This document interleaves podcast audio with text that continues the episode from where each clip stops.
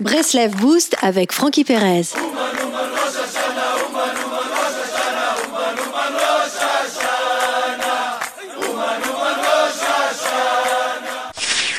Le temps détruit le mensonge. Le mensonge n'a aucune assise dans l'éternité. Sa source de vitalité est issue du temps. De ce fait, de la même manière que le temps lui donne naissance, le temps l'emporte. Imaginez qu'une personne s'avance et affirme que la tour Eiffel n'est qu'une variété de champignons qui seraient soudainement apparus.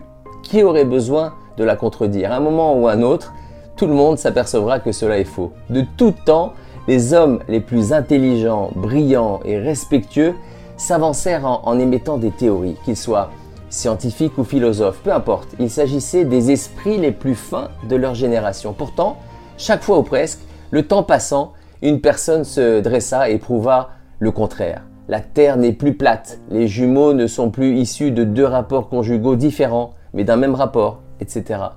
Pourtant, même dans notre génération, l'homme persiste et affirme des réalités erronées. Nous ne prenons pas exemple sur nos ancêtres. Nous affirmons, puis rectifions, puis modifions encore. Le temps qui passe balaye sur son passage les mensonges de ce monde. De ce fait, rien ne sert de lutter contre le mensonge.